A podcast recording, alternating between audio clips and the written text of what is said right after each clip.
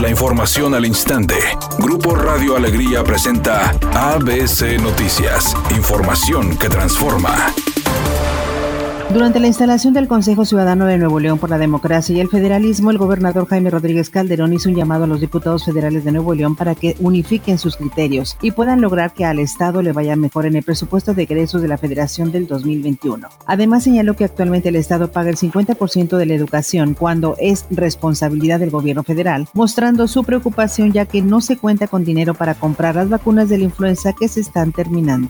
El decreto publicado el pasado domingo arrojó los primeros 19 detenidos en los municipios de García y Cadereyta por no usar el cubrebocas, informó Manuel de la O, secretario de Salud en el Estado, quien indicó que los detenidos fueron puestos a disposición del juez cívico de cada municipio para posteriormente ser liberados después de asignarles trabajo comunitario como multa. Con respecto a las sanciones, ya se empezaron a aplicar. Va a haber una ley donde se prácticamente se arreste a las personas que no cumplan con las disposiciones sanitarias. Es muy fácil cumplirlas. Es eh, conveniente ser más estrictos.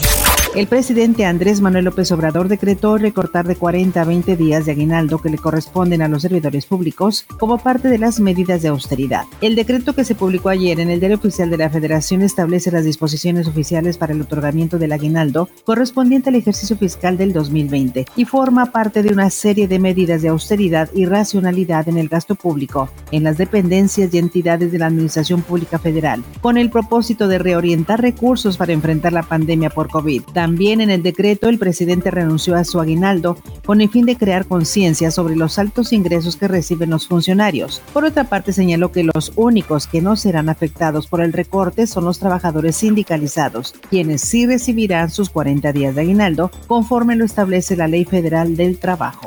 Editorial ABC con Eduardo Garza. Los fraudes bancarios son cada vez más frecuentes, no solo en Nuevo León, sino a nivel nacional. Transferencias bancarias no autorizadas, cargos en tarjetas de crédito no reconocidos y nadie protege al cuentaviente. Los bancos no les hacen caso. La Conducef es solo una oficina burocrática y si se pone una denuncia penal por fraude se lleva años el proceso. Así están las cosas con los fraudes bancarios en el estado de Nuevo León. Lo que era un secreto a voces finalmente es oficial Eduardo Vargas dejará el equipo de Tigres para continuar con su carrera en Brasil con el Atlético Mineiro. Mediante sus redes sociales, el equipo felino anunció la despedida de Turboman, quien deja al equipo tras ganar dos ligas MX, dos campeón de campeones y una campeones Cup.